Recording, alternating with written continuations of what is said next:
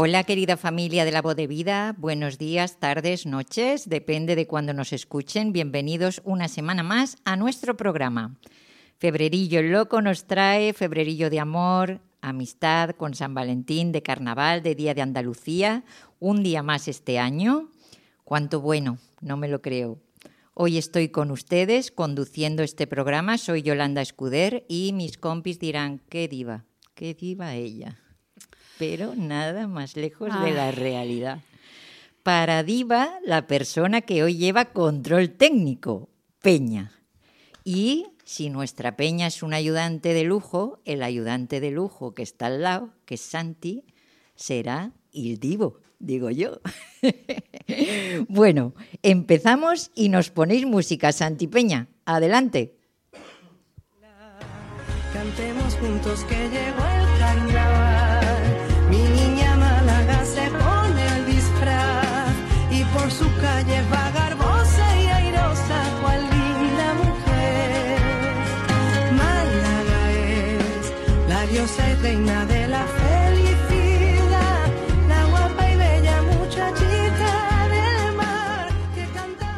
En pleno carnaval y a ritmo de pasodobles, la otra persona maravillosa que nos acompaña hoy es Juan.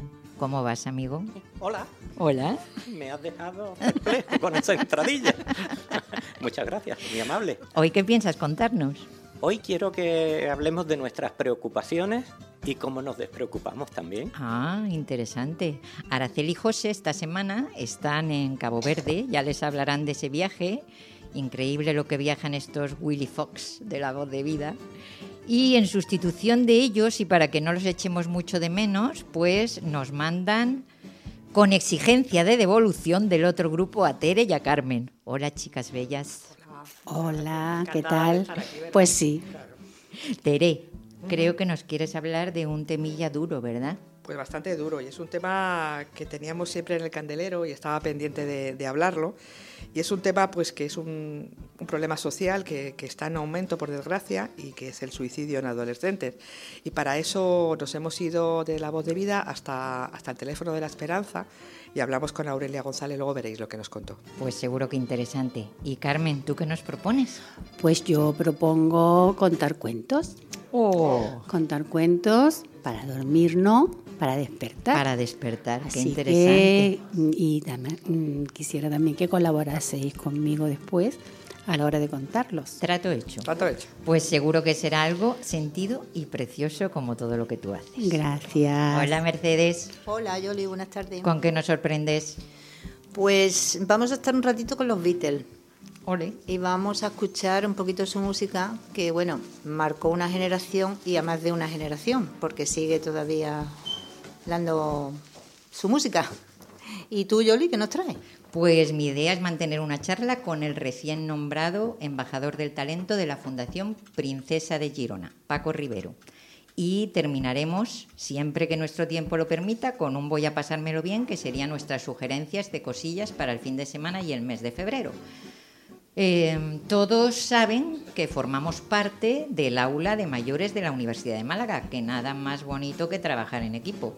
Que la personita que no se oye pero que siempre está es nuestro profesor Fran Martín y que nos pueden escuchar en Spotify, iBox y Color Comunitaria 107.3 de FM.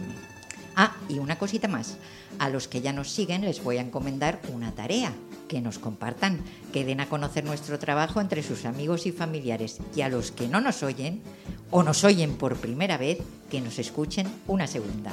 Empecemos este vuelo que ya han visto tiene un poco de todo.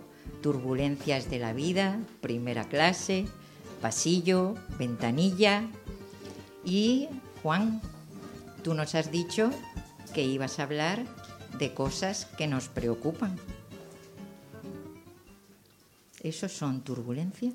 Sí, bueno, va- vamos, a, vamos a empezar despacito con una música eh, clásica. Para templar.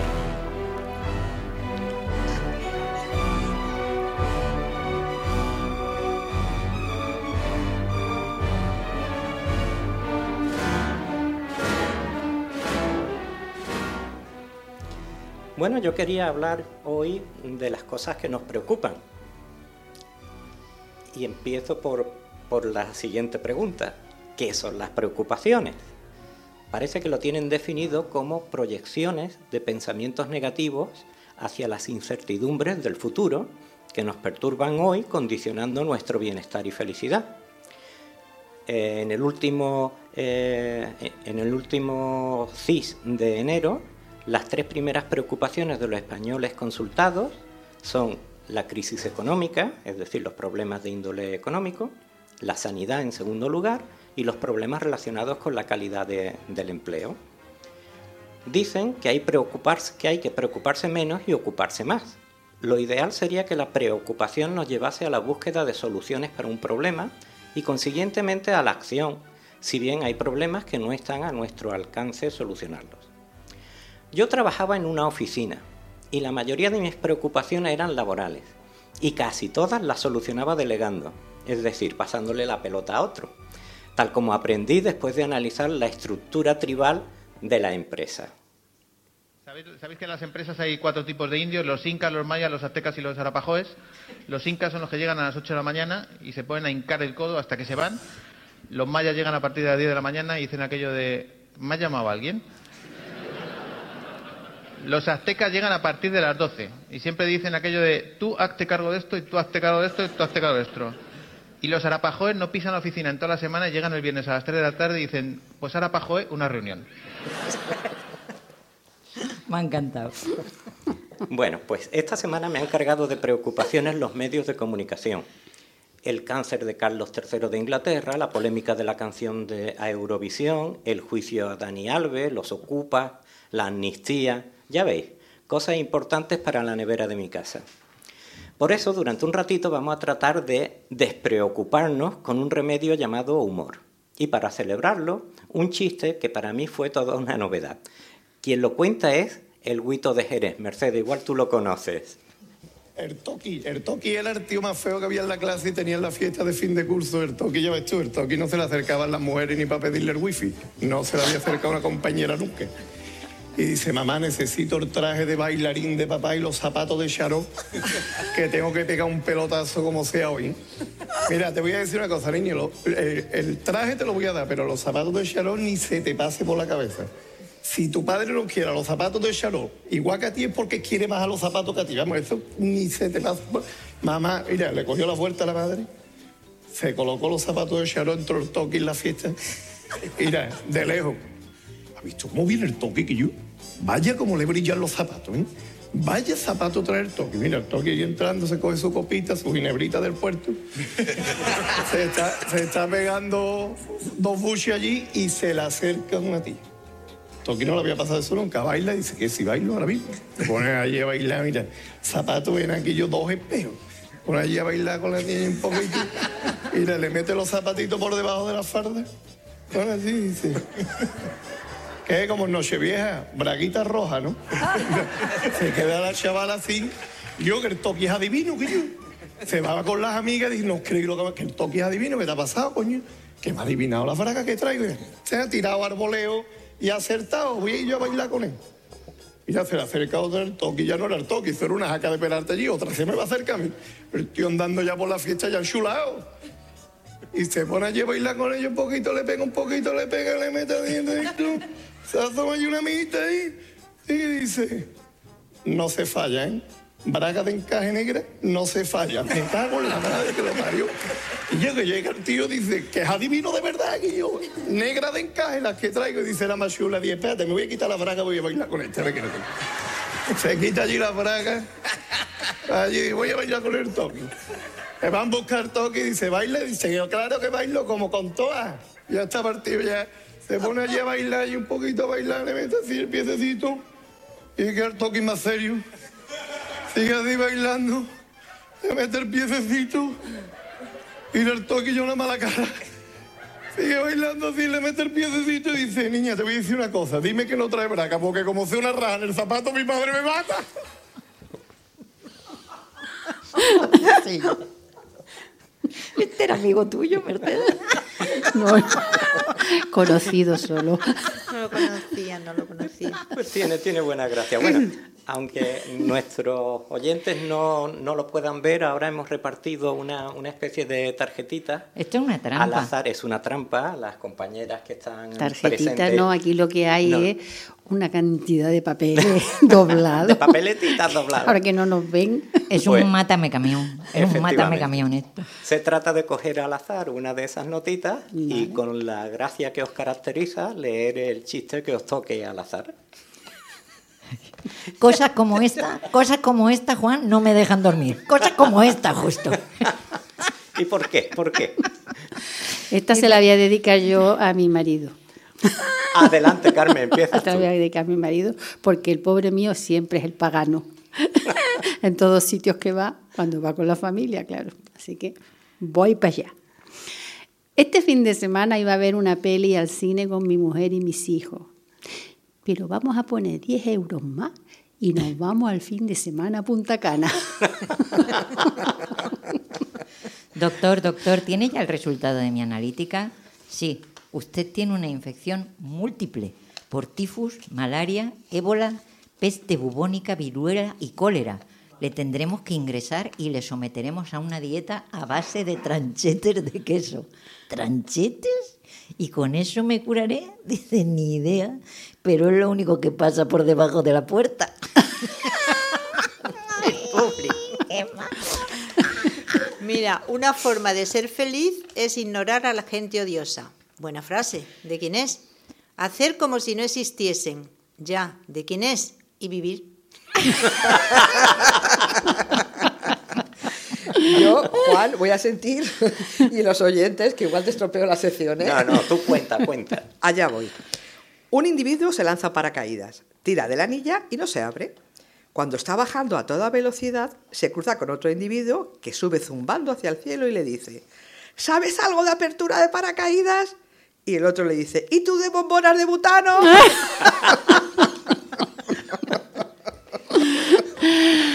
Me toca. Te toca. ¿Qué haces? Maicena. Se dice mairina. Ese es bueno. Para el level de inglés mío, se buenísimo. Level, level. Señor, ¿me da usted un euro para comer? ¿Te vas a hacer los dientes polvo, criatura? Los cortos son los mejores. Sí, sí, evidentemente. Mira, aquí tengo uno. Este se lo dedico a Peña. Me ha salido aquí de, de casualidad. Dice: Cuando Dios creó a Adán y Eva, les dijo: Solo me quedan dos regalos. Uno es el arte de hacer pipí de pie y, y entonces Adán se adelantó y gritó, yo, yo, yo, yo lo quiero, por favor, señor, por favor, pofa, pofa. Por favor. Mira que me facilitará la vida sustancialmente. Eva asintió y dijo que esas cosas no tenían tanta importancia para ella. Entonces Dios le dio a Adán el regalo y este empezó a gritar de alegría. Corría por el jardín del Edén y hacía pipí por todos lados, en los árboles, en los arbustos, corría por la playa haciendo dibujos con su pipí en la arena. En fin, no paró de lucirse. Dios y Eva contemplaban al hombre loco de felicidad y Eva preguntó a Dios, ¿cuál es el otro regalo? Y Dios contestó, cerebro, Eva, cerebro, y ese es para ti. Tú esto te lo has preparado, ¿no, Juan? que te ha salido muy bien ese chiste. El marido le dice a su mujer, ¿jugamos a los médicos? La mujer le contesta, ¿pero de la seguridad social o del privado? El sorprendido marido pregunta, ¿y cuál es la diferencia? A lo que contesta la mujer, si es de la seguridad social, te doy cita para dentro de un año. Y si es por lo privado, son 100 euros. Pues yo voy con unos del EPE, unos del EPE que van a comprarse unos zapatos a una tienda. Se interesan por el precio de unos que les gustan y cuando les contestan que cuestan 200 euros, comentan con el dependiente. ¿Pero qué tienen de especial? Dice, señor, que es que estos zapatos son de cocodrilo. Deciden ir al Nilo, estos dos que iban a comprar del EPE, a cazarlos, ¿no? Extenuados, cuando ya llevan cerca de 2.000 cocodrilos cazados, comentan entre ellos. Cazamos un par de ellos más y como no tengan tampoco zapatos, los dejamos, ¿no?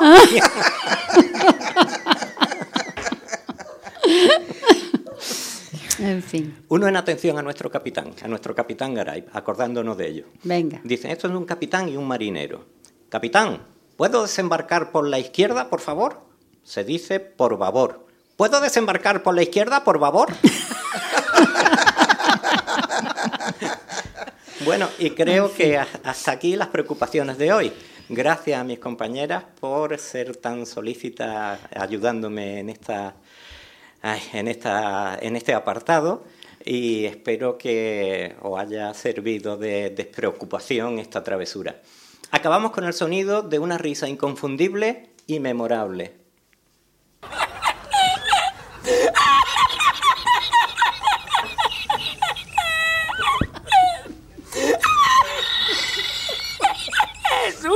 Pero que mira, mira por lo menos. El padre y el hijo, que eran los dos mufló, mufló, mufló, mufló, que estaban en el parque María Luisa sentados en un banco. Los dos. Eran telas de flow, eso. Y eso que se levanta un, huracán de viento. Uh, y pasa 100 euros delante de los dos. y se apoya los 100 euros en el otro banco de frente. Y le dice el niño al padre, papá, no va a tener suerte el que se sienta allí. ¡Cuña!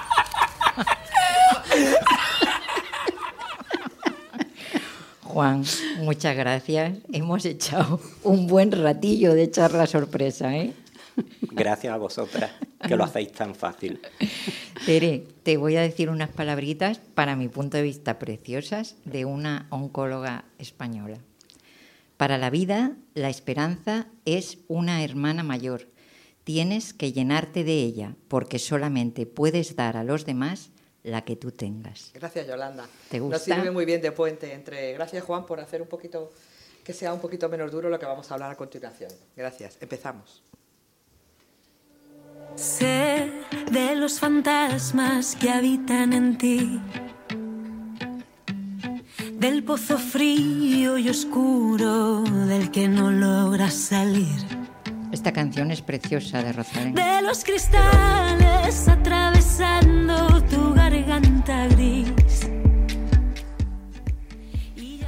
El suicidio es la principal causa absoluta de muerte en España entre los jóvenes, entre los jóvenes que tienen entre 15 y 29 años. Según el Observatorio del Suicidio, es la principal causa de muerte de nuestros jóvenes. El último informe realizado por expertos de la Fundación FAR de Ayuda a la Juventud y el Centro Reina Sofía, más de la mitad de los jóvenes, el 56,4% de 15 a 29 años, consideran que han sufrido algún problema de salud mental en el último año y casi la mitad de ellos, el 49%, no pidió ayuda profesional. En Málaga tenemos una sede de la ONG El Teléfono de la Esperanza, que tiene dentro de sus múltiples ayudas sociales programas de, prevención a este grave problema que habita entre parte de nuestra población joven. En estos días pasados nos fuimos hasta su sede para poder hablar con Aurelia González, psicóloga voluntaria de esta organización. Aurelia, buenos días y muchas gracias por dejar entrar a la voz de vida a esta villa tan bonita que se llama la Villa de la Esperanza. Que bueno, me ha encantado el edificio. ¿eh? Solamente con que mucha gente que, os necesita diera una vuelta por aquí, yo creo que sería para motivarle su, estado anímico seguro. Hoy hemos venido a hablar de un tema que tú y yo teníamos pendiente, ¿vale? Que es el suicidio en, en nuestra juventud, ¿no? Que creo que es un tema social el cual debemos abordar desde la voz de vida como ayuda ¿no? para, para posible prevención y que, que, algún día demos la alegría de que está bajando el número, ¿no? que sería lo contrario a lo que está pasando. Y bueno, encantada y además encantada de que conozcas nuestra sede, que, que nos sentimos muy orgullosas de la sede eh, y que queremos que, pues, que todas las personas se encuentren a gusto aquí. Claro, yo lo creo, yo lo creo. A mí, a mí personalmente, que no lo conocía, me ha parecido una, una maravilla. Pues comenzamos con ella nuestra entrevista queriendo conocer qué está pasando en nuestra población juvenil, los factores de riesgo, detención del problema y recomendaciones. ¿Tú qué crees que está pasando? ¿A qué condicionantes están llevando a que tengamos un fuerte ascenso de suicidios o intentos en nuestra juventud? Mm, bueno, yo creo que mm, eh, la problemática del suicidio es que no es por una sola causa, sino que es multicausal, ¿no? Y, influyen un, un montón de factores. Entonces, por un lado, la sociedad dentro de la sociedad general hay un aumento de suicidios, con lo cual también en jóvenes y adolescentes. Yo creo que mm, esta situación un poco de incertidumbre, de inseguridad, pues les en, la juventud y en la adolescencia que están en un periodo vital de cambios y también como de más inseguridades, pues afecta de una manera más importante. y mm, de alguna forma también estamos viviendo como una sociedad un poco ficticia, ¿no? A través de todos de todas las redes sociales y todo eso. Entonces, creo que ese choque entre la, entre la esa, esa vida irreal, ficticia y el choque de la vida cotidiana, pues también genera muchos cambios, o sea, muchas muchas dificultades. Pero seguro que esto es muchísimo más amplio de lo que yo estoy diciendo ahora. Claro, mismo. pero bueno, como primeros matices, yo creo que son importantes. Yo me imagino que se acompaña de factores de riesgo, aparte de la salud mental, principalmente, claro que me imagino que la salud mental eh, es lo que te lleva a, a dar el- este paso tan, tan duro. Eh, ¿Tú qué crees que, que qué factores de riesgo puede haber y qué señales de advertencia más comunes indican que un adolescente puede estar en riesgo de suicidio? Sobre todo para que lo podamos detectar la gente que convivimos al lado de ellos, ¿no? Familia y cuidadores, incluso hasta, hasta los docentes que están con ellos.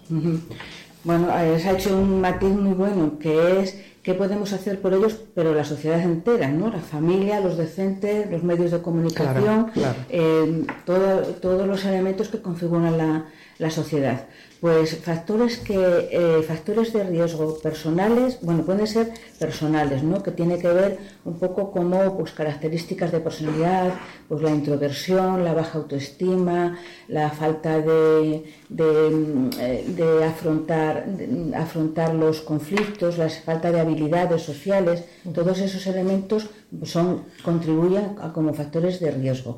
Familiares, pues que haya abusos, que no haya, que no haya una relación afectiva adecuada, eh, que haya antecedentes familiares de, suicidio o de intentos de suicidios y luego pues sociales, pues la relación con los con los iguales, ¿no? Pues en los en los, en los centros educativos, por supuesto, el bullying, el sentirse aislado, el no formar parte del grupo, todos esos elementos tienen que ver con los factores de riesgo. Claro.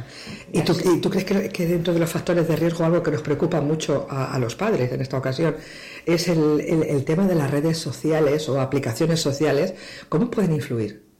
eh, influyendo de una manera determinante, porque eh, bueno, eh, eh, se, se dice que hay mm, que los jóvenes y los adolescentes utilizan las redes sociales pues como una media de 5 o 6 horas diarias. Claro. Entonces, eh, ese tiempo que antes estaba a lo mejor en, en otro, pues con los amigos y tal, ahora se está metido en las redes sociales. Y yo también entiendo que les hace a ellos vivir más para adentro y no expresar sentimientos ni emociones, ¿no? Y- Claro, eh, eh, pues unas relaciones, unas relaciones afectivas que parecen maravillosas, en una, con unas vidas que parecen maravillosas, con unos medios económicos maravillosos, que luego la realidad no es, no es, No es esa, de esas, ¿no? no es esa. De todas maneras, yo sí quiero como romper un poco la- una lanza sobre las redes sociales. Creo que como casi todas las cosas, Ya. cuando son mal utilizadas, y en este caso son tienen efectos devastadores, pero también pueden ser bien utilizadas. Puede ser una ayuda también para ellos, ¿verdad? Claro y tenemos que, de alguna manera, yo creo que nuestra responsabilidad va en intentar mm, que, es, que las redes sociales jueguen a favor de la sociedad, a favor de la juventud. Exactamente, dándole un buen uso, ¿no? Y sabiendo a dónde uno accede. Mira, perdona, me preguntabas antes un poco cuáles son, eh, cómo se puede detectar, ¿no? Exactamente, es muy importante. Sí, entonces es importantísimo. ¿Dónde lo podemos detectar? Pues lo podemos detectar en la familia, lo podemos eh, detectar en los centros educativos y con las amistades, ¿no? Tiene que ver, por ejemplo, con aspectos verbales. Cuando se manifi- hay manifestaciones eh, de desesperanza, de, mm, eh, de apatía, de no tener sentido la vida, ¿no? Pues eso, esto no sirve para nada, yo no sirvo para nada, eh, ya no puedo más. Ese tipo de frases están hablando de desesperanza, ¿no? Entonces hay que estar atentos un poco a esas frases. Tipo de conducta, pues a lo mejor más irritable, más irascible, o al contrario, de pronto una tranquilidad como que como que en el fondo ya se ha tomado una decisión para solucionar un problema que entienden que no tiene otra que no tiene otra alternativa, ¿no? Eh, mm, el aislamiento social, el dejar de hablar, todas esas son elementos que nos pueden estar dando a entender que haya habido una, una situación vital importante, crisis, un cambio importante, todos esos elementos nos dicen que puede haber. No quiere decir que todas estas cosas eh, lleven a la conducta suicida, pero sí un poco que puede haber ese. Nos puede servir del arma, ¿no? Para estar un poco, para, para estar un poco atento. Mm, ¿Qué podemos recomendar a los padres y cuidadores para apoyar la salud mental de los adolescentes y poder prevenir el suicidio? ¿Qué recomendación? Dime una que sea como muy básica. Bueno, pues muy básica es estar atentos a, a- a cómo, cómo se está desenvolviendo el joven y adolescente. Y es muy básico mm, comprender sus emociones. Yo no digo que les digamos que bien que estés así de desesperado, sino intentar comprender sus emociones y que mm, tengan claro que es importantísimo pedir ayuda, tanto ellos para ver cómo pueden afrontar esa situación, como para darles a los hijos la confianza de que pedir ayuda es mucha, mm, es la mejor solución para salir de esa situación. Quisimos conocer, bajo su opinión, cómo ab- abordamos este tema los medios de comunicación. Luego hay una pregunta que me apetecía mucho hacerte, porque yo a veces tengo mis dudas de si se está tratando bien el, el tema a través de los medios de comunicación. Es cuál es tu opinión de cómo abordan este problema social los medios de comunicación. Bueno, pues como no podemos hablar en general, sí que es verdad que hay medios de comunicación que lo abordan de una manera adecuada, porque además nosotros estamos diciendo siempre que la conducta suicida se tiene que, eh, que tiene que visibilizarse, porque mm, si no la visibilizamos, entonces no podemos no podemos eh, afrontarla ni la podemos ni podemos eh, eh, ayudar, ¿verdad? Pero claro, ¿cómo se visibiliza? Se tiene que visibilizar de una manera adecuada, sin sensacionalismos, eh, eh, utilizando un, un vocabulario que no sea excesivo. Sí, por ejemplo, Aurelia, perdona que te moleste. A mí me molesta oír tanto de- decir la palabra suicidio. Mm.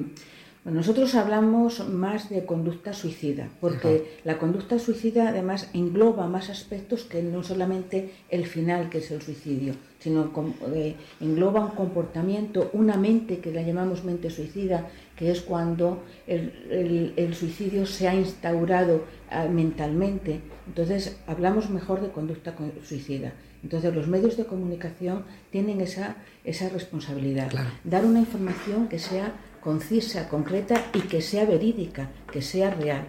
Yo soy una gran defensora de los medios de comunicación. Gracias. No, eh, y porque además es que es, es vital, o sea, Claro. es vital que, que todos trabajemos en el mismo, en el mismo sentido. Claro, pero que todos trabajemos con una base buena, ¿no? Sí. Para ser de ayuda, no, no en, en lo contrario. Finalizamos la entrevista conociendo las acciones de ayuda y prevención que presta el teléfono de la esperanza.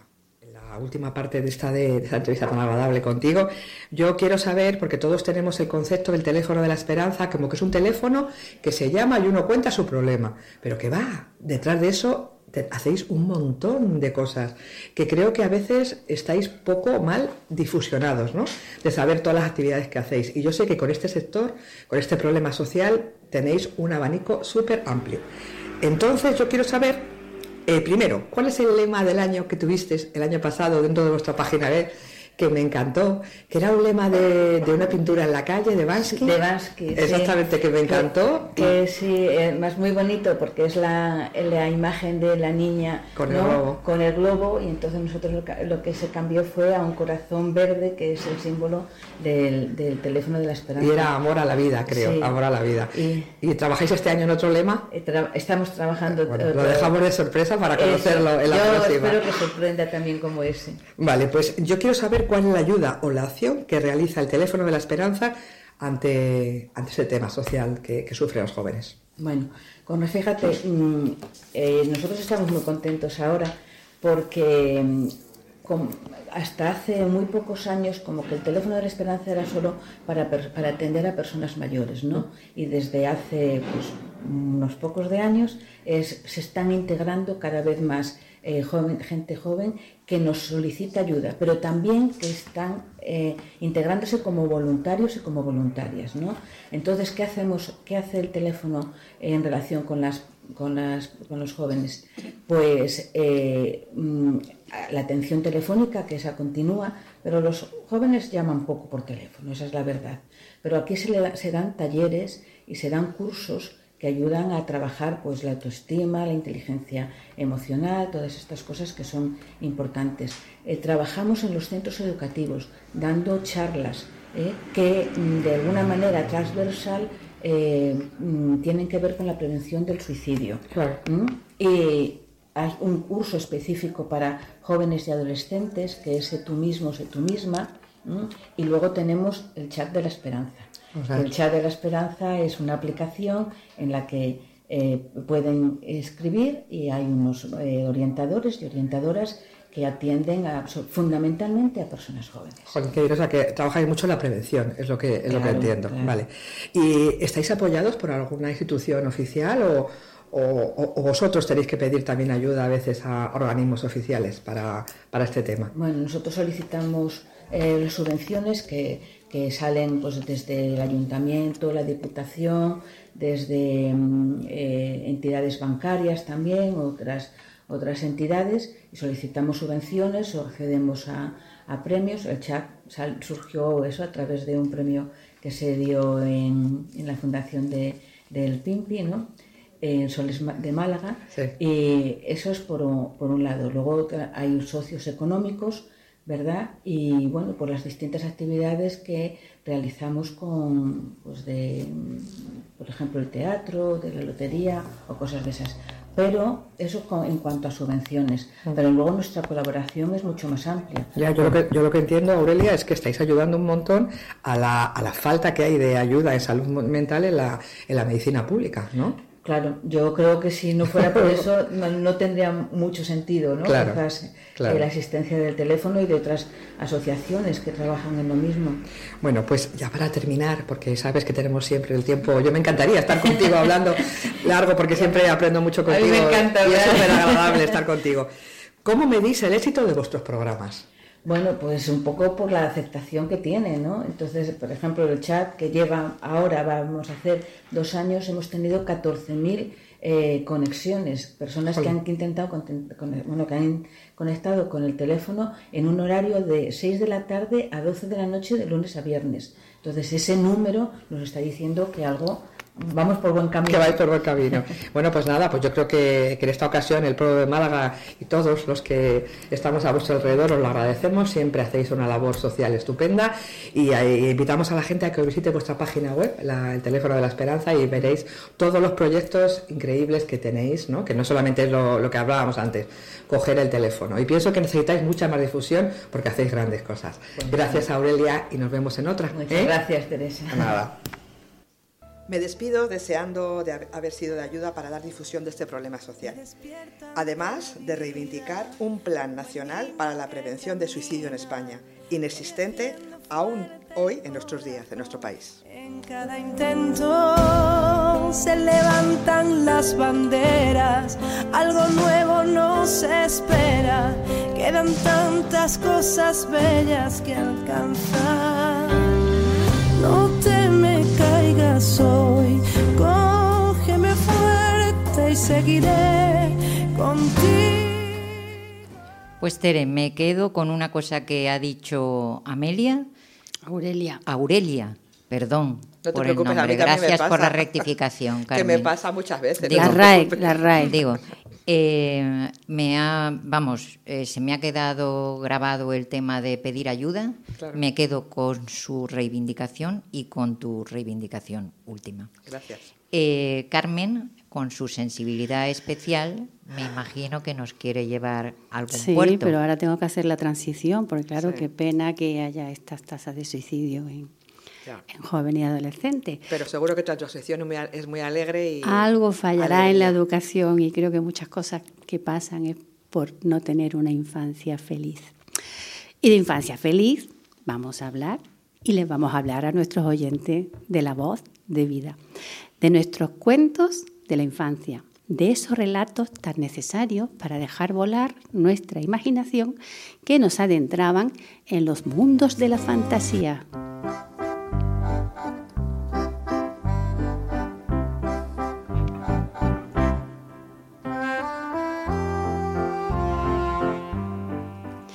Cuentos tienen su origen en Egipto alrededor del año 2000 antes de Cristo. Es que he puesto una Z en vez de una A. pero también lo tienen en la fábula moralizantes del filósofo griego Esopo y en la metamorfosis del romano Apuleyo.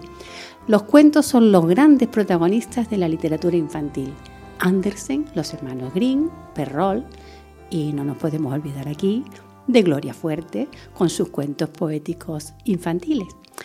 Pero, ¿en qué momento del día los niños escuchaban estos cuentos? Generalmente, antes y ahora, los cuentos se cuentan cuando los peques se van a la cama. Tengo un recado de parte de la tele. Ya va siendo hora de que los peques nos vayamos a la cama. ¡Vamos!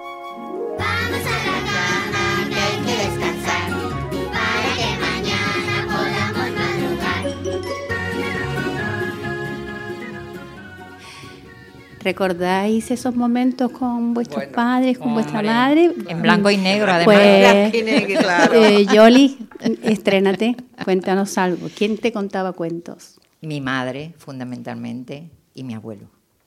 Mi abuelo era un gran contador de historias, Sí. porque mi madre las leía, pero mi abuelo era capaz de contarlas. e Se las inventaba. Yo Sí. siempre tengo una envidia grandísima de la famosa Isaac Dinesen, la de la película tan maravillosa de mm, Robert Redford y Meryl Streep, que no me acuerdo del nombre. Memorial de África. Memorial de de África, que era una contadora de, de historias, historias. maravillosas.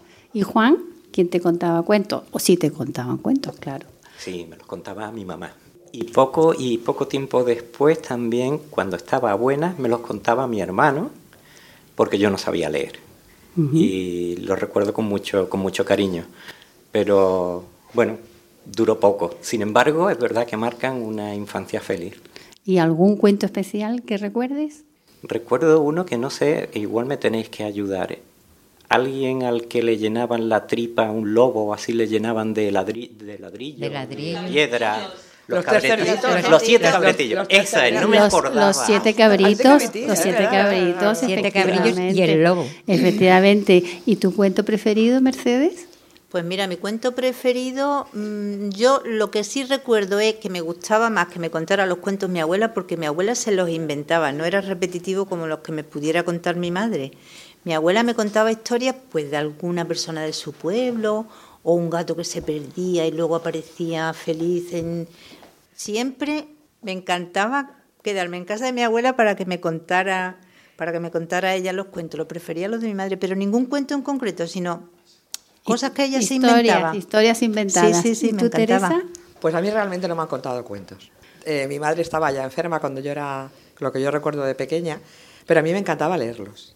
Ajá, bueno, pues entonces tendrás alguno favorito también. Sí, sí, pues a mí los tres cerditos me han encantado siempre. es verdad.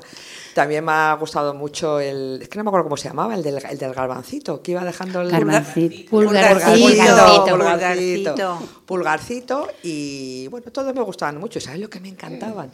Los cuentos troquelados, esos me apasionaban. Aquellos que abrías Ah, y era como, un, sí, un- sí, sí, como sí. un teatro. Sí, esos sí, me sí. volvían Que loca. ahora están otra vez de super De moda. Y son supermoda. preciosos, ahora Preciosos. hacen preciosidades.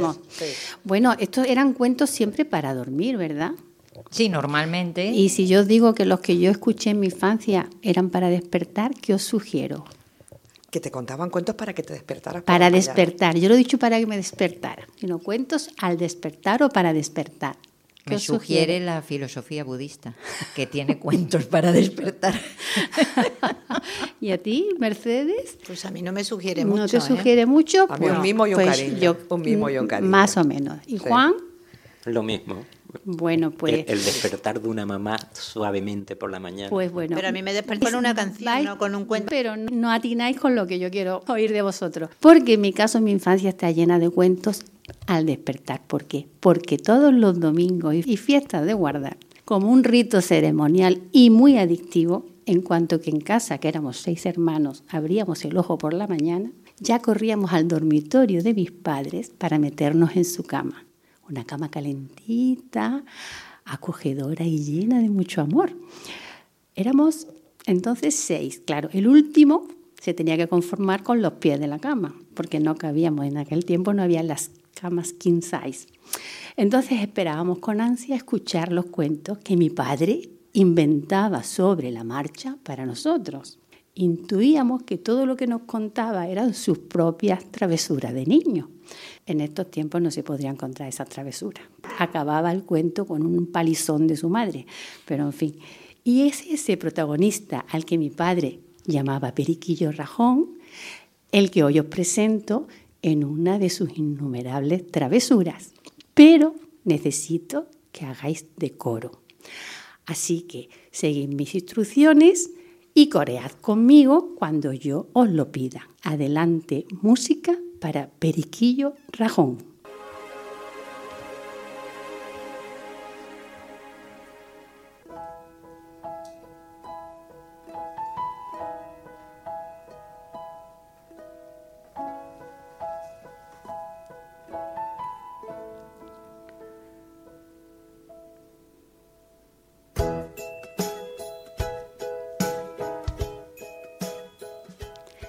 Quisiera por un momento me prestéis vuestra atención, pues os voy a contar un cuento y los cuentos Cuentos son. es la historia de un muchacho vivaracho y juguetón, conocido por el nombre de Periquillo Rajón, porque ya sabemos todos que los cuentos Cuentos son. Junto al muchacho, una fruta, nuestro sabroso melón, cucurbitácea apreciada por su afamado dulzor. Luego ya tenemos cuento, Periquillo y el melón. Vivía este personaje en un noble caserón junto a sus padres y hermano en hermosa comunión. Porque ya lo dije antes, que los cuentos Cuentos son. Y en la casa había un desván, amplio, alto y sin balcón, donde se guardaba todo, hiciera frío o calor, la fruta de temporada, cebollas o pimentón, ristras de ajos, patatas y, por supuesto, el melón. Objeto de aqueste cuento, pues los cuentos Cuentos son. Llegado el domingo, el padre cursaba la invitación. Cuñados, primos, amigos y algún cura de rondón. La madre de Periquillo cocinaba con amor, pues sus manos primorosas al plato daban color.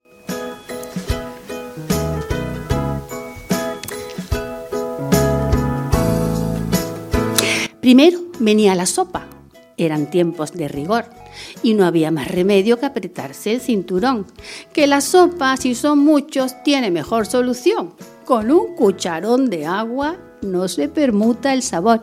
Trayendo el segundo plato, pollo asado y guarnición, la clientela sonríe y agradece a su anfitrión un manjar tan fino y rico para tan grande ocasión, que el resto de la semana solo pan y remojón, sabiendo todos ustedes que los cuentos Cuentos son. Suena la hora del postre. Aquí sí que no hay discusión, pues todo quisque conoce que es la hora del Melón. Que suba el desván mi perico, habla el ama del salón, que tiene mano de santo para tan digna elección. No hay melón malo que traiga mi periquillo rajón. Perico, muy circunspecto y con gran resignación, se digna hacer el encargo que le han hecho en la reunión. Él sí que sabe de cuentos, que los cuentos Cuentos son. al poco tiempo regresa. En sus manos el melón, cual un gran malabarista realizando su función. En el centro de la mesa lo coloca con amor. Todos admiran el rito con profunda admiración. El padre coge el cuchillo y acomete la incisión. Reparte a partes iguales, incluso al cura rondón. Azúcar, bendito azúcar, qué dulzura, qué sabor, comentan los comensales hincando el diente al melón. Vaya mano de perico, mi periquillo Rajón. pero el azar traicionero quiso saber la razón de tantos melones buenos por la mano de Rajón. Apareciendo en la sala, Rufo, el gato bufador, portando ufano en sus fauces la tajada de un melón. ¿Quién le dio melón al gato? Se preguntan con tesón. Yo no fui. Pues yo tampoco. creciendo la confusión. Silencio, exige la dueña. Descubramos al traidor. Vamos todos para arriba, al desván, sin dilación.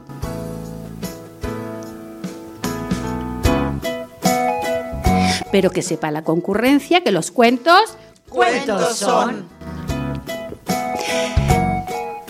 Sube la comitiva, encabeza el anfitrión.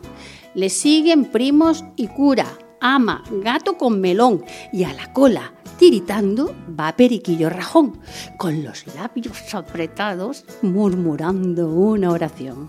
Al llegar a su destino, contienen respiración, no por dar suspense al tema, sino por el mal olor que baja las escaleras sin cadenas ni pudor. Y al penetrar en la estancia, un plano desolador.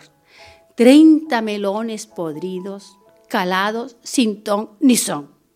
¿Qué pillastre este perico? Ya te lo decía yo, que es muy raro que este chico tenga mano de santón, pues no ha calado la fruta una a una y sin razón. Un castigo que imponerle, sin demora, sí señor, mientras Perico lloraba, suplicando compasión. Padre, madre, seré bueno, lo hice sin intención, pues veros a todos felices. Cuando bajaba el melón, era sin dudar, lo juro, mi mayor satisfacción. Padre y madre se enternecen con pausada abnegación y abrazan a Periquillo perdonando su traición. Moraleja, que todo padre perdona al que un error cometió. Aunque fuese Periquillo, mi Periquillo Rajón. Y aquí se acaba la historia de Perico y el melón, porque aún no le hemos dicho que los cuentos Cuentos son. Dedicado a mi padre. Qué bonito, Carmen. Me, ha- me has tenido, ha habido momentos que me he sentido una niña con la boca abierta. Me he sorprendido a mí misma mirándote. Son ripios, ¿eh? estos se llaman ripios. Los, estos los no- oyentes no me ven, pero ya se pueden imaginar con la boca abierta. Ojalá nuestros oyentes sean capaces de tener la boca abierta Me igualmente y de corear con este cuento. Gracias, Yoli, bonita. Me ha encantado. Bueno, Mercedes, Nos vamos, ¿nos vamos? nos vamos con la música. ¿Te cuento una curiosidad de los Beatles antes de empezar? Seguro que la conoces. Cuéntamela. Pues que cada 16 de enero se celebra el Día Internacional de Lo los sabía, lo Beatles. sabía. lo sabía, vámonos. When I saw her yesterday, it's you she's thinking of. And she told me what to say. She said she loved you,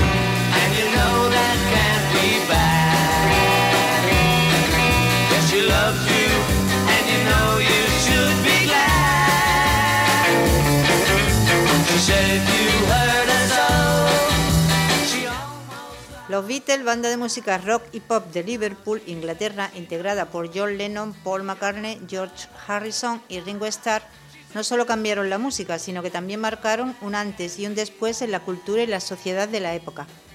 Durante su década de carrera, de 1960 hasta 1970, la banda británica no dejó de sorprender con su creatividad y experimentación en el sonido, dejando un legado musical que ha sido reconocido por generaciones posteriores. A pesar de su separación, el impacto de los Beatles sigue latente en la actualidad. En una entrevista con el director del Instituto de Geografía de la UNAM, Universidad Nacional Autónoma de México, Manuel Suárez Lastra, se confirma que la influencia del grupo musical sigue siendo significativa en la cultura popular y su legado se mantiene como uno de los más importantes de la humanidad. Si se observan las dimensiones del actual mercado de ventas de música y se comparan con las de entonces, nadie los ha superado. En realidad generaron un cambio cultural y a poco más de medio siglo de su desintegración es impresionante que continúe vigente la Beatlemanía. Resalta eh, Manuel Suárez que se trató de una agrupación que innovó en numerosos aspectos y sobre todo existe un antes y un después en el álbum Revolver. Los Beatles son un antes de ese disco y a partir de él cambió el rock y la música. In the town where I was born lived a man who sailed to sea, and he told us of his life in the land of submarines. So we we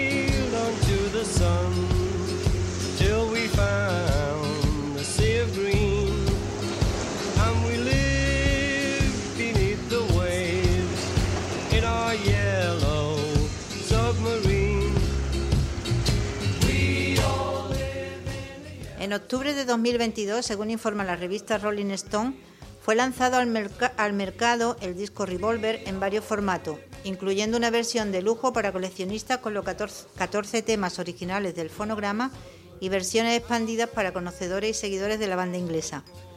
La música de los Beatles ha trascendido y ha sido objeto de numerosos estudios y análisis como fenómeno social, y siguen siendo un fenómeno cultural y se utilizan sus canciones en películas y programas de radio. Revolucionaron el negocio de la música con la creación de discos de single con doble cara. Establecieron la estrategia de incorporar a los discos de canción única, que en ese entonces se vendían en vinilos de 45 revoluciones, os acordaréis. Sí, hombre. Añadieron un lado B o segunda canción en el reverso. Para los fans, esto se leyó como dos canciones por el precio de una, lo que logró una gran fidelización con la banda. Otra estrategia fue reservar siempre canciones inéditas para sacar entre disco y disco, lo que provocaba que se hicieran populares y cuando el público ya las conocía, sacaban el disco que las incluía y así sucesivamente. Este método les permitió siempre figurar en lo más alto del ranking tanto de radios como de venta, copando todos los espacios.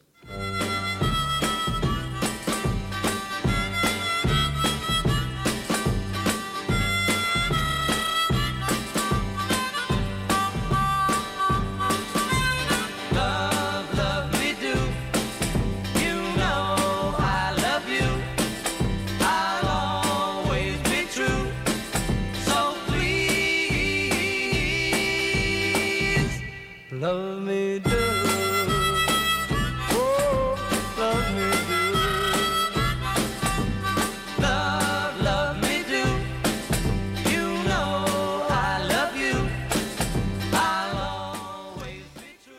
El 30 de enero se cumplieron 55 años de la última aparición en público de los Beatles. El mediodía del 30 de enero de 1969, John Lennon, Paul McCartney, George Harrison y Ringo Starr se reunieron de forma sorpresiva para brindar un último concierto antes de anunciar de manera oficial su separación el 10 de abril de 1970 y comenzar sus carreras en solitario.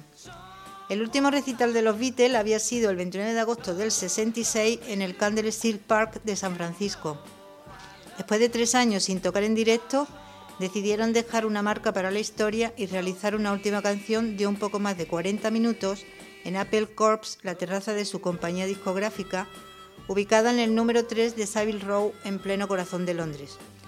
El concierto contó con la participación del gran pianista Billy Preston y comenzó con Get Back, una de las canciones que estaban estrenando en ese momento y que luego sería de las más reconocidas.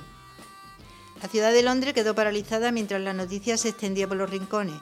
Miles de personas colmaron las calles tratando de ver a sus ídolos musicales por última vez en una actuación que marcaría el final de una era.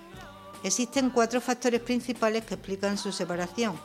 El fallecimiento de Brian Epstein, su representante, la aparición de Yoko Ono, la mujer de John Lennon, la lucha de egos entre los miembros de la banda y el desmarque de Paul McCartney.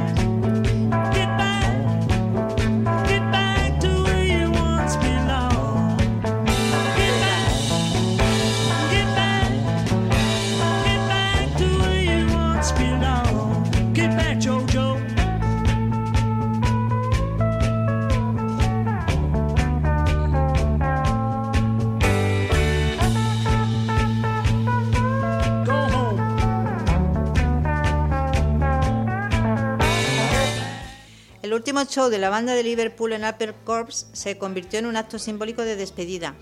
Ninguno de los Beatles sabía que sería la última vez que actuarían juntos en público, pero después de la última nota de Get Back, que significa volver, volver a como eran antes, los cuatro músicos se miraron entre sí, intercambiaron sonrisas y sin decir una palabra bajaron de la terraza. La separación de los Beatles se confirmó unos meses después, en abril del 1970, cuando Paul McCartney anunció oficialmente su salida de la banda. Y ahora vamos a recordar algunos temas para sentir la energía de estos expertos en música, pero me gustaría que me dijerais a ver si podemos oír alguna de, de las canciones que os gustan a vosotros, si es que os gustan los Beatles. Yori, ¿a ti te gusta? Sí, a mí me ¿Te gustan. ¿Y cuál es tu canción prefe de los Beatles? A ver, te la tengo que decir en inglés, ¿no, Mercedes? Te voy Bueno, a decir el en título español. corto. Her, her. Dímela en español a ver si la adivino. Her. Here. Here. Here comes the sun. Here comes the sun. Era George, George Harrison, este. Sí. No, no es McCartney. It's alright. ¿Yo he dicho McCartney? No, es que esta No, canción es de no, George ah, Harrison que solo. esté de George Harrison George solo. Harrison del año 69. Me- siempre una me de- gustó más que ninguno. De las más famosas, cantada por él. Darling, it feels like years since it's been here. Here comes the sun. Here comes the sun. I said, it's alright.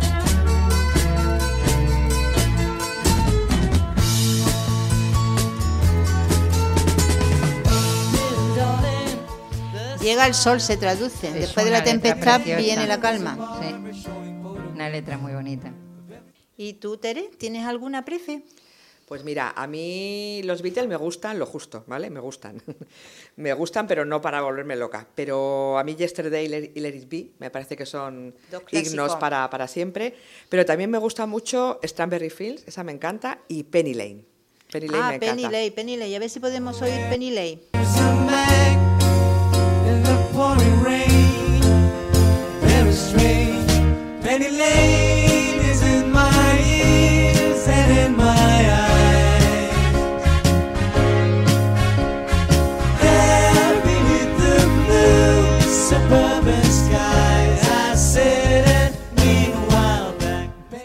Esta muy, muy, muy habla cuatro del- bodas y un funeral. ¿eh? Habla de su, pues habla de su niñez porque los dos vivían en la misma calle. Es Penny Lane, carril del carril de Penny. Carril o camino de Penny. Esta es bonita. Bueno, a mí es que personalmente hay muchísimas canciones de los Beatles que me gustan porque a mí siempre me han gustado los Beatles. Me enseñó que me gustaran un hermano de mi madre, un tío que era mucho más joven que mi madre, y desde pequeña he oído los Beatles. Luego me casé con un Beatle maníaco total. Yo en mi casa tengo vinilos, tengo los CDs, tengo los CDs masterizados. Y, y bueno, como para que no me gusten los Beatles. Por allí, Peña, ¿tu canción preferida si es que te gustan los Beatles? Across the universe. Ah, cross, cruza, en todo el universo, cruzando el universo.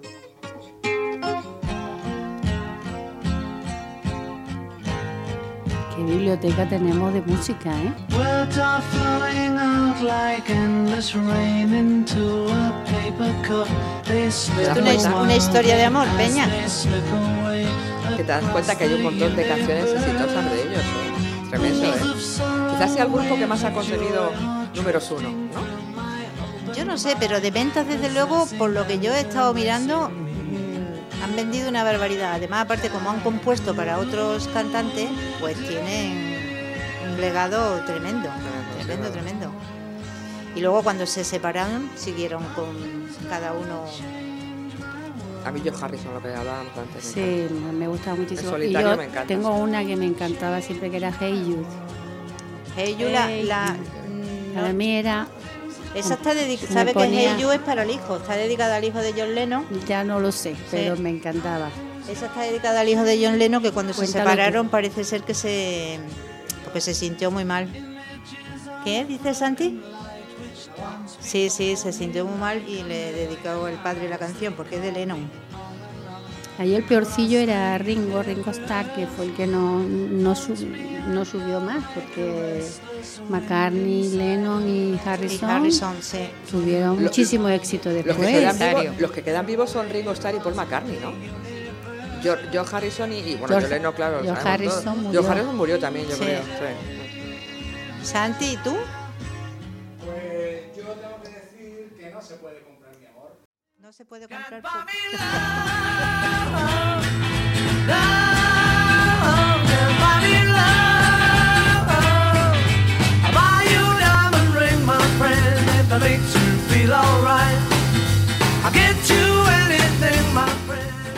Es curioso con el ritmo que dejan un mensaje, ¿eh? porque mira el ritmo que tiene la canción, nadie piensa que esta canción puede decir, pues, aparte de que no la entendemos muchas veces. La No la entendíamos veces- antes. la Yo no, no recuerdo entender nada de sus Nada. letras. Las No. tarareábamos, pero era de oído. De todas las maneras, Claro. el, el inglés de Liverpool es un inglés duro, ¿eh? También muy duro. Muy duro. Lo sé Pues porque eso- está al lado del Manchester. Exactamente. Eso curiosamente también me pasó a mí, porque yo cuando mm, me empezaron a gustar los Beatles por mi tío, mi tío no sabía inglés y era como cantar, pues eso, Sí, sí, sí. lo que te Claro. venía. Pero Spanglish. luego, cuando yo mm, ya mm, conocí a mi marido, como ya he dicho, como un maníaco y él sabe inglés y además dice que aprendió inglés precisamente para enterarse de las canciones porque le gustaba demasiado los Beatles, fue cuando yo me fui enterando de los mensajes que tenían las canciones de los Beatles. Porque para mí, además, todas parecían de amor. Penny Lane, pues tú escuchas Penny Lane mm, y si no sabes lo que es Lane. Claro, dices, bueno, pues Por una la canción melodía. para Penny, una Claro. canción para Penny, para Penélope, ¿no? Sí. pero tiene muchas, la mayoría tiene mensajes sociales y, bueno, de amor sobre todo también. Juanito, ¿cuál te gusta a ti de los Beatles? Oh, a mí Something. Something, otra canción de amor. Mítica también. No sé si fue la primera o la segunda que bailé con una chica. Amor y admiración hacia una Esto es mujer. como celebrar San Valentín, un pre, un pre. Un pre, sí. Tenemos al control bailando apretado. Bueno, bueno. El control está desmadrado. Ahí hay una historia de amor latente, de cariño, de amistad.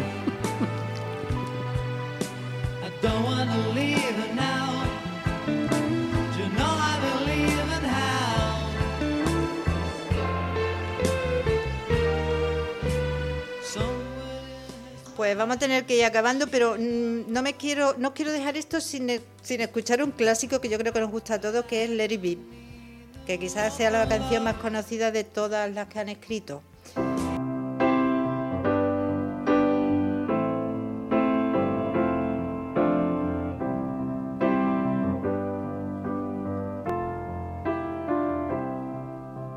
Find myself in times of trouble, Mother Mary comes to me, speaking words of wisdom, let it be. And in my hour of darkness, she is standing right in front of me, speaking words of wisdom, let it be.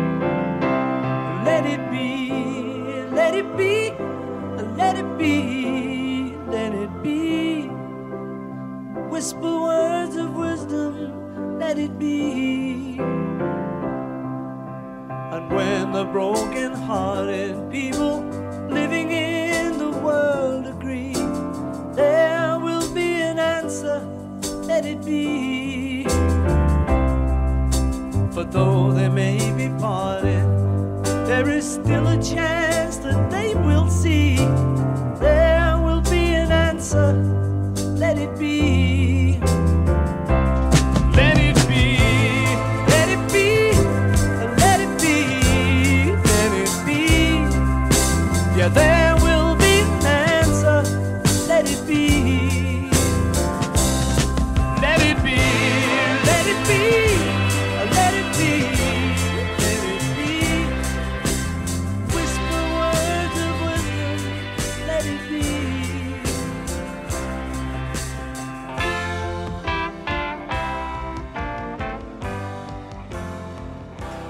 Los Beatles con sus letras progresistas y su espíritu rebelde se convirtieron en el estandarte de una generación que buscaba la libertad y la igualdad. La mejor explicación de su éxito y permanencia es que dentro de sus limitaciones y grandeza buscaron la solución de los problemas por la vía del amor. Su última canción fue Now and Then, que invita a la nostalgia y ha llegado a nosotros gracias a la inteligencia artificial el mes de noviembre del año pasado. Ahora y entonces, ¿no?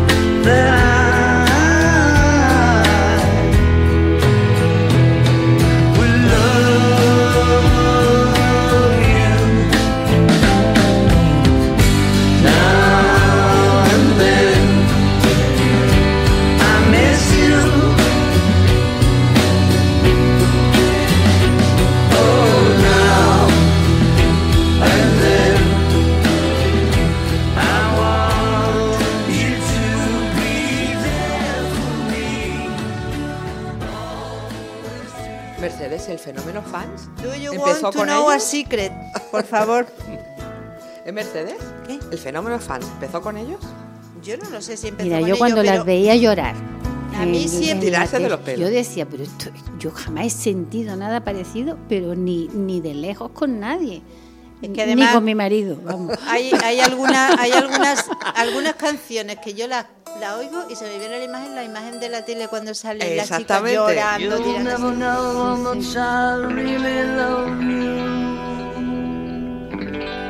You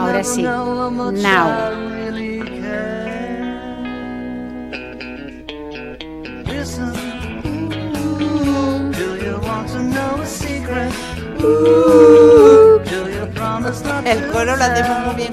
Whoa,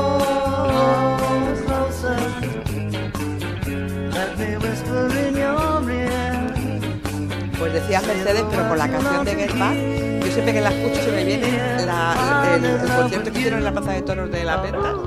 Se me viene la gente chillando, tirando de los pelos. Era tremendo. Tremendo con los Beatles, sí.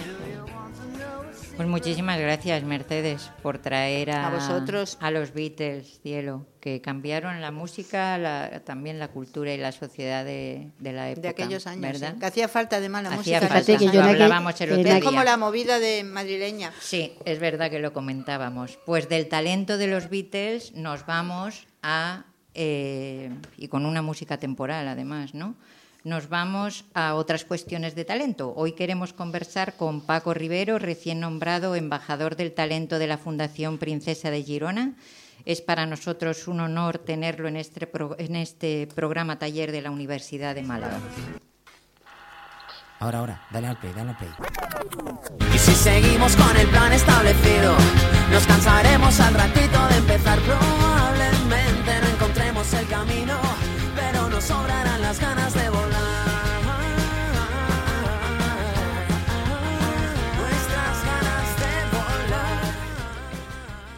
Paco Rivero, bienvenido a La Voz de Vida. Muy buenas.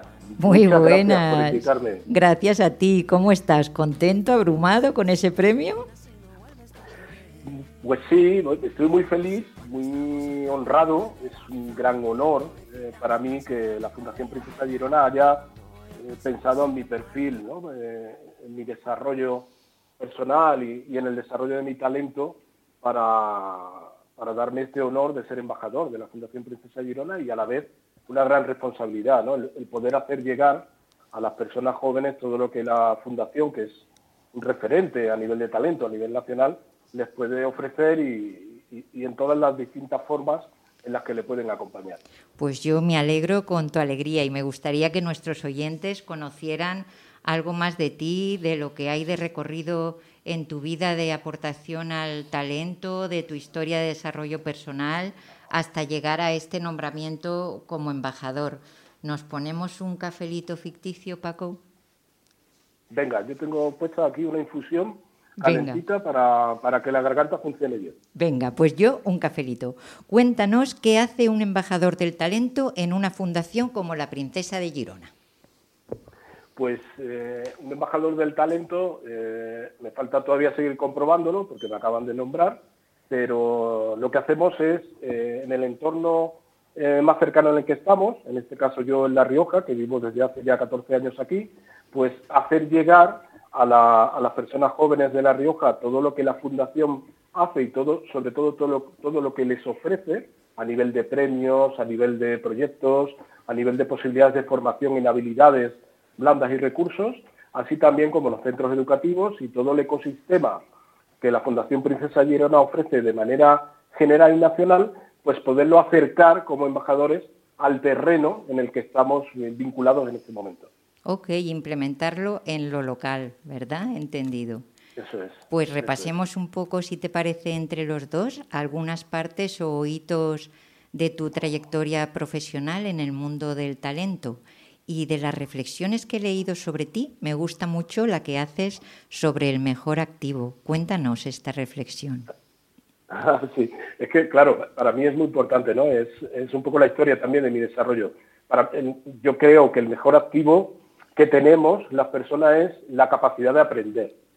Es muy importante estar dispuesto a aprender continuamente, a aprender, a desaprender, y así tendremos una oportunidad constante de reaprender y reinventarnos.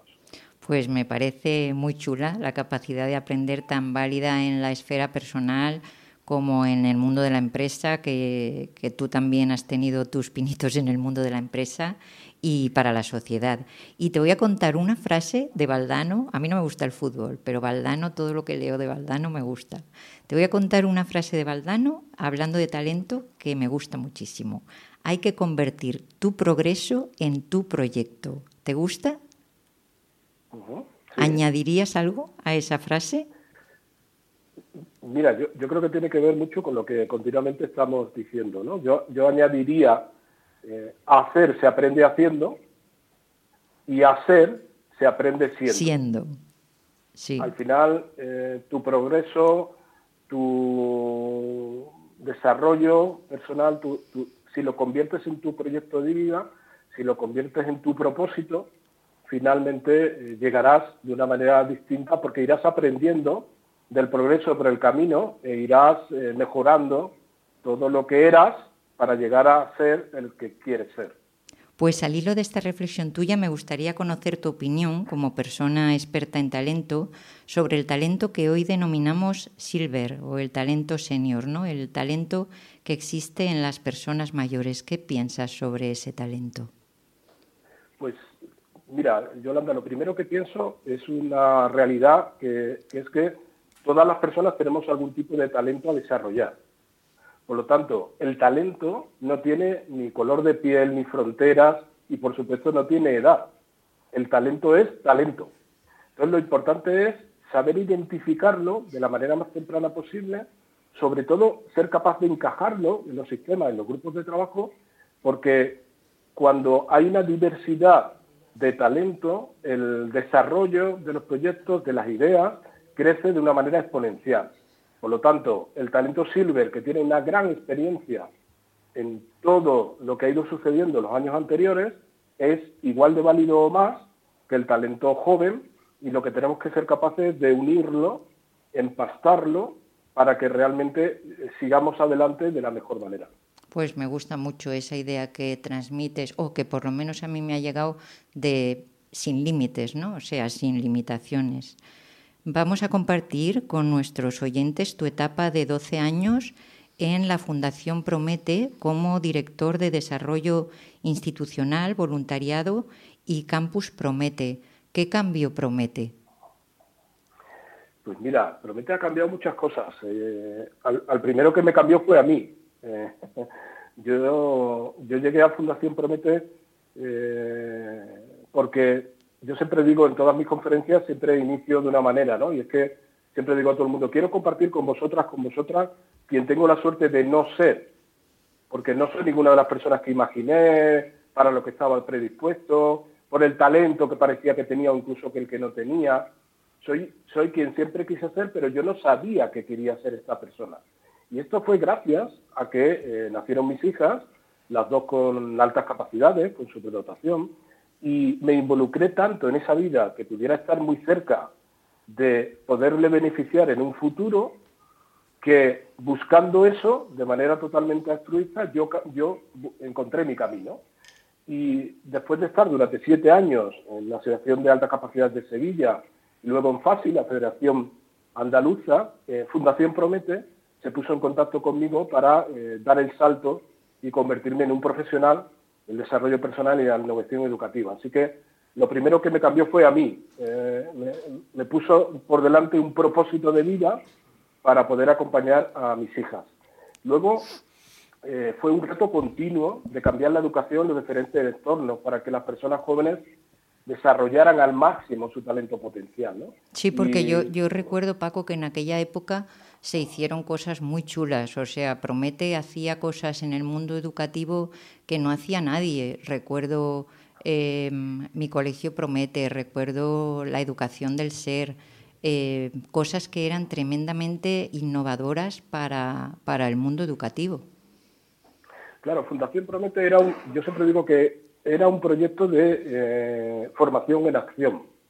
Eh, nosotros continuamente estábamos identificando primero tuvimos un primer proceso de definir qué es el talento, cómo se desarrolla, ¿no? Eh, llegamos a la idea que ya conocemos desde hace tiempo, ¿no? Todas las personas tenemos algún tipo de talento a desarrollar, esta es la parte más importante, y una vez que tuvimos claro esto, pues no nos quedamos solo, que, que solo es como muy grande, ¿no? Pero en, el, en la hora del sistema educativo, sino dijimos, hay distintos entornos, como puede ser el, el ocio y tiempo libre, Campus Promete, campus de emprendimiento juvenil en- para chavales entre 8 y 18 años, de desarrollo personal y talento, Mi Colegio Promete, dentro del sistema educativo, Club Deportivo Promete, creamos el primer club deportivo, además de baloncesto femenino, humanista en España, y los foros, la educación del ser, donde llevábamos a personas referentes con historias de vida y de desarrollo personal muy impactantes, no solo para los jóvenes, sino para los profesionales. La verdad es que fue una época muy bonita que yo la recuerdo porque en ese momento conocía todo lo que hacía Fundación Promete y tuve la suerte de estar en Ágora Talentia, tuve la suerte de estar en la educación del ser y me parecieron proyectos súper significativos tanto para mi vida como para, para el mundo educativo. Estando en Promete, eh, me comentaste que te proponen el reto de ser director general de Juventud del Gobierno de La Rioja. Me constan, Eso es. me constan porque te he investigado un poco todos los proyectos que acometiste en esta etapa y lo que has hecho por la juventud en ese entorno realmente tan distinto al que tú habías mm, trabajado y colaborado hasta ese momento, pero tengo un tema curiosón por mi parte que no tiene nada que ver con esa etapa política y es que me has hablado de, de tus hijas, de ese propósito de vida al, principio, vamos, cuando has empezado a comentar lo del tema de Promete y esa capacidad de reinventarse que has, que has comentado. Y, y me gustaría preguntarte si en este momento de, de tu vida ese propósito, Paco, sigue, sigue en vigor, o sea, si lo sigues valorando como algo en lo que crees o ha cambiado.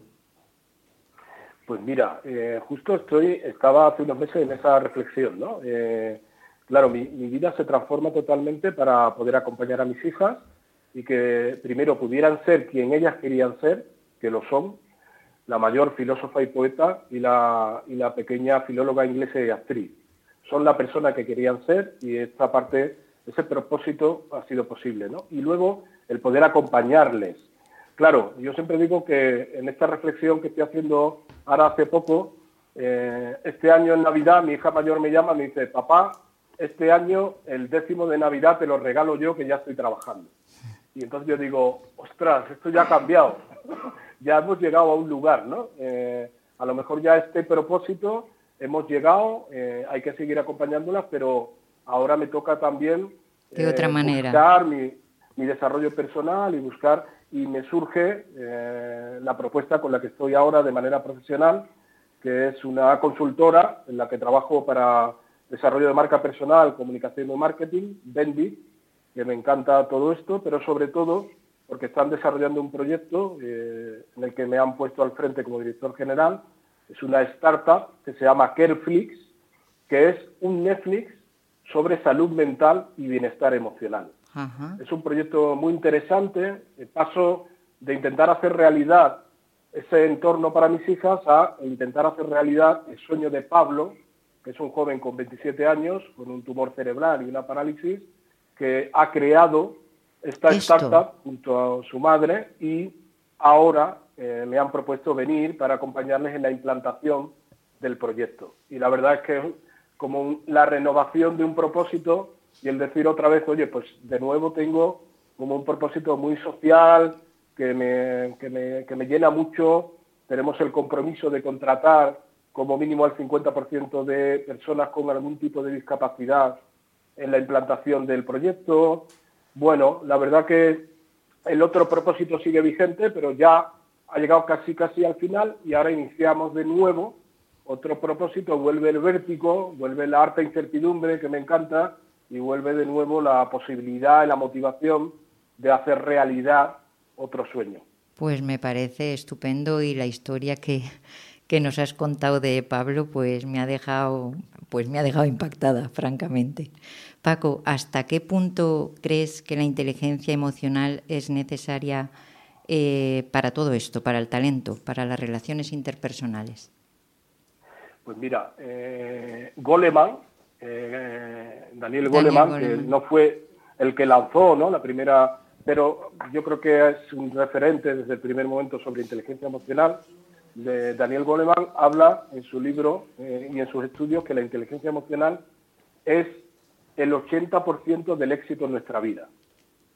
Esto es brutal. Yo creo que incluso se ha quedado corto, ¿no? Eh, la inteligencia emocional es indispensable a todos los niveles. Y hay una buena noticia, y es que la inteligencia emocional es una habilidad. O sea, no te viene dado, no te viene... Es una habilidad, por lo tanto, se puede aprender y se puede entrenar.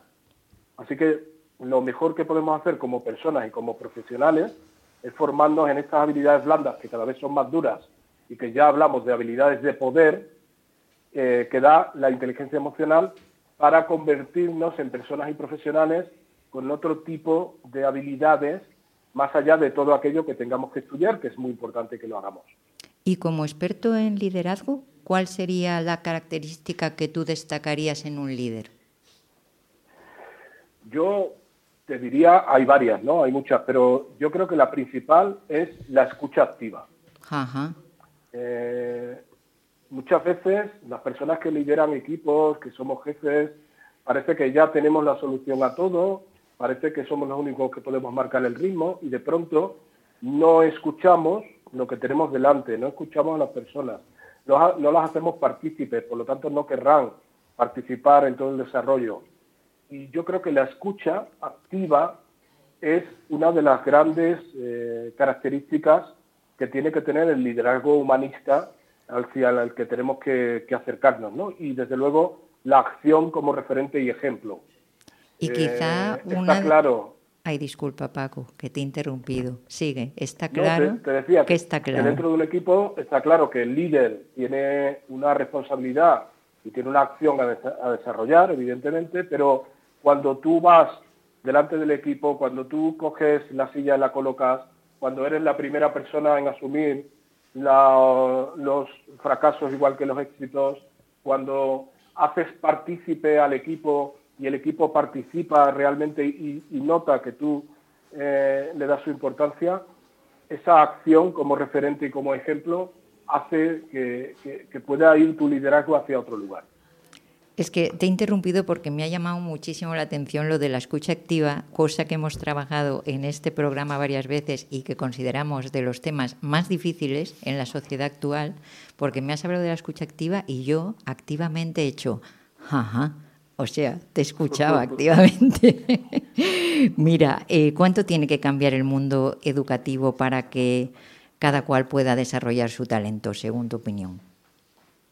Bueno, eh, mira, fíjate, te voy a contestar, si te parece bien, con una respuesta que me gustó mucho, que la dio el, el profesor, el filósofo José Antonio Marina, hace poco, en una pregunta así parecida, ¿no? Le preguntaron, maestro, ¿realmente eh, el sistema educativo está tan mal? ¿no?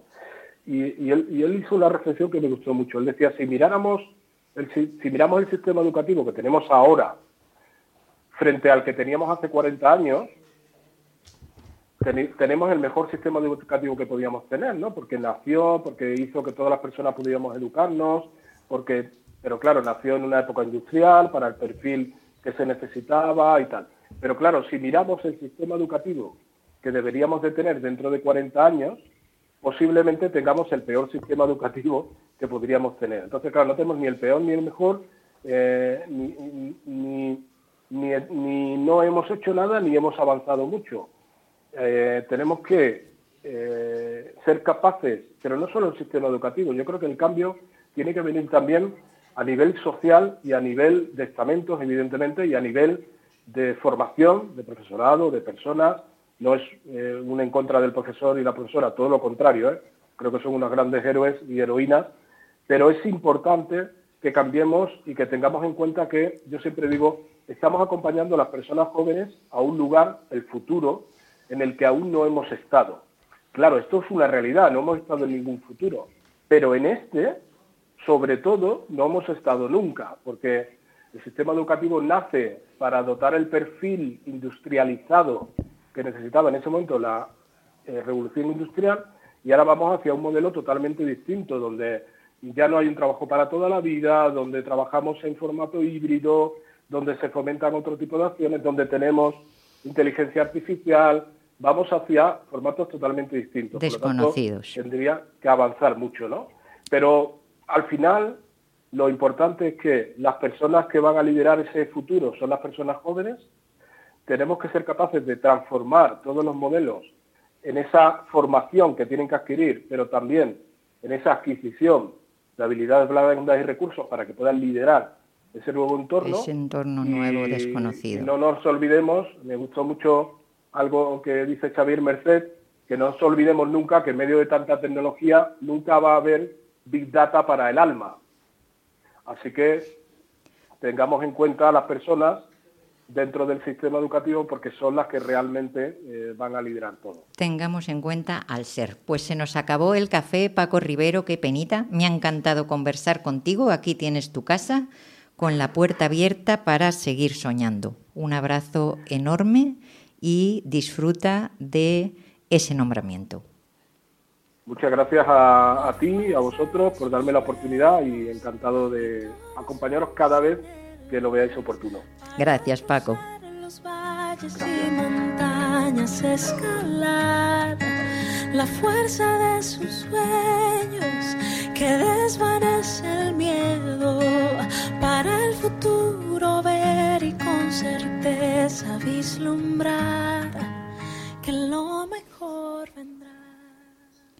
Queridos oyentes, mis compañeros y yo les proponemos un voy a pasármelo bien para que se planifiquen el ocio y la cultura del fin de y de este mes de febrero. sé por qué, pero voy a pasármelo bien. Voy a pasármelo bien. Voy a pasármelo. Muy bien. Muy bien. Muy bien. Mercedes, dale. Pasármelo bien. Muy bien. Muy bien. Por lo pronto este fin de podemos salir a la calle con nuestro mejor disfraz o con el peor, cada quien es cada cual. Les animo a ponerse el mejor disfraz con música. ¿Quieren vivir San Valentín? Compañeros, ¿queréis vivir San Valentín? Y los carnavales. Yo no, yo no quiero No San gusta Valentín. San Para mí todos los días son San Valentín. Oh. Soy ante una, soy anti San Valentín. Eso lo decía Mafalda, ¿eh? No, no, no es frase No, no, yo mía. que soy anti San Valentín. Cuánto total. amor, cuánto amor. ¿Y carnaval tampoco? Carnaval sí, pero no San Valentín. Carnaval, este, Carnaval, este sábado nos carnaval. disfrazamos, ¿no? Sí. Bueno, no sé si vaya a ir disfrazado. Yo es que tengo otro. Y este domingo que, que enterramos. El boquerón. Aquí, aquí te iba a decir la sardina. Casi he picado, pero aquí es el boquerón. Siempre es el miércoles de cuaresma cuando son los entierros. Ya, lo que pasa es que aquí lo hacéis El el, miércoles domingo. de aquí lo hacéis el domingo ceniza. siempre. Pero normalmente es en el miércoles de ceniza, ¿sí, verdad? Sí, sí, sí. Venga, El ¿qué contáis a carnaval- nuestros? El martes de carnaval es el martes. Que El viene. martes que viene, sí, Claro, sí. y el sí, miércoles señora. ya se supone que es el, el entierro de la sardina. Claro. Pues yo os quería contar una cosa Venga. que, que va a pasar con- por primera vez en Málaga, que, que tiene muy buena pinta, es como chula. Pues que nace con dos lunares, la pasarela de moda flamenca de Málaga. ¿Qué os Ah, sí, parece? sí, sí. Y la cita será el domingo 18 de febrero en el Gran Hotel Miramar, que está en el Paseo de Riding, que es tan bonito, ya sabéis. Con un programa que incluye seis desfiles, la participación de 36 diseñadores y una zona expositiva. Lo organiza la empresa de eventos con dos tacones, junto con el patrocinio de Málaga de Moda, marca promocional de la Diputación de Málaga. ¿Es el domingo, has dicho? El domingo 18 de febrero. Tiene, tiene buena pinta. Concretamente se trata de una pasarela para exponer la moda flamenca de Málaga y desde la organización del evento se ha destacado su apuesta por dar difusión al talento local malagueño. Pero también está previsto un desfile colectivo denominado Recorrido por Andalucía que expondrá en pasarela las tendencias en moda flamenca de firmas y diseñadores de otras provincias. Y con dos lunares también contará con unos premios que reconocerán al modelo o a la modelo más elegante de las pasarelas, el, el cual estará patrocinado por Ribes y Casal. Las entradas en mientrada.net La entrada a las zonas positivas gratuita, lo que cuesta y lo que hay que conseguir entradas es para ver las pasarelas, que hay en total seis. Eh, por la mañana hay tres, a las 11, a las 12 y a la 1, y por la tarde a las 5, a las 6 y media y a las 7 y media. Si vas a una pasarela solo, te cuesta 10 euros, pero hay unos abonos que puedes ir hasta 5 y te valen 40. Pero en mi entrada.net os lo cuentan. Carmen, ¿tú dónde quieres llevarnos? Pues yo quiero llevar por el mundo literario, como no. Hombre, enter- escribidores. Me he enterado Ay, tarde, me he enterado tarde, tuve la suerte. Bueno, ya sabéis de dónde viene la palabra del, del congreso este de escribidores, ¿no? De la tía Julia y el de Vargas Llosa, que fue el que vino a inaugurarlo a Málaga. Sí. Entonces seguía con Preyle. Claro. Lo La- sé. La vi, la vi, la, La fo- la viste. fotografié y a él también. y la verdad que ya él se aparta un poco y está su hijo. Sí. Pero resulta que me he enterado tarde. Si no, yo hubiera ido a la inauguración. Luego pasa que también estas cosas siempre es hasta foro completo y la sala que han elegido este año, que el, Muy la, la María. Cristina, el, Es el María Cristina muy pequeño. Mm. El primer año fue allí en Diputación, que un- tenían un, un auditorio muchísimo mayor, que había muchísima más gente. Así que tenemos los días 7, 8, 9 y 10 de febrero. En la térmica creo que también van a estar por la mañana, pero la mayoría de los actos que estoy viendo son todos en el María Cristina. Vienen escritores, por supuesto, hispanoamericanos y españoles. Me encantaría ver a Zoe Valdés, que me gusta mucho esta cubana, una cubana disidente, que me gusta mucho. Pero en fin, ahí os lo dejo. Si tenéis tiempo, pues los escribidores, que ya están en- también en todas las demás provincias, eh, las capitales de provincia de Andalucía. Pues queridos oyentes, para terminar, yo les propongo, si le gusta la naturaleza, que se vayan a ver los almendros, porque ¿cómo están los almendros? Los almendros están en flor y floridos merece la pena verlos. Por la zona de Vélez van a encontrar mucho y como no tengo tiempo no les voy a contar por qué otras zonas, pero váyanse para Vélez. Tiren un ratillo para llegar a la, a la aldea de Daimalos y caminen por allí o por Moclinejo, si les apetece. O camino de Casa Bermeja por la y en camino de Casa Bermeja para las Peñas de Cabrera, eso está lleno Eso de está lleno, lleno. Pues el próximo tema va a ser despedirnos. Y eh, llegamos a este final del viaje. Febrerillo está loco, el mundo eh, ni les cuento, saben más ustedes que yo, siempre nos quedarán los Beatles, ponerle un poco de humor, como ha hecho Juan, a todo esto y contarnos algún que otro cuento, como ha hecho Carmen, para despertar y para dormir, aprender a hablar de salud mental y de tantas cosas que nos hagan bien como humanidad, como ha traído a la mesa Teresa, y encontrar nuestro talento para saber quiénes somos y quiénes podemos llegar a ser. Hasta la semana que viene, sueñen y viva la vida mientras el mundo gira. Viva la vida mientras el mundo gira. Entérate, vivir nos hace fuertes. Soñar hace valientes. Viva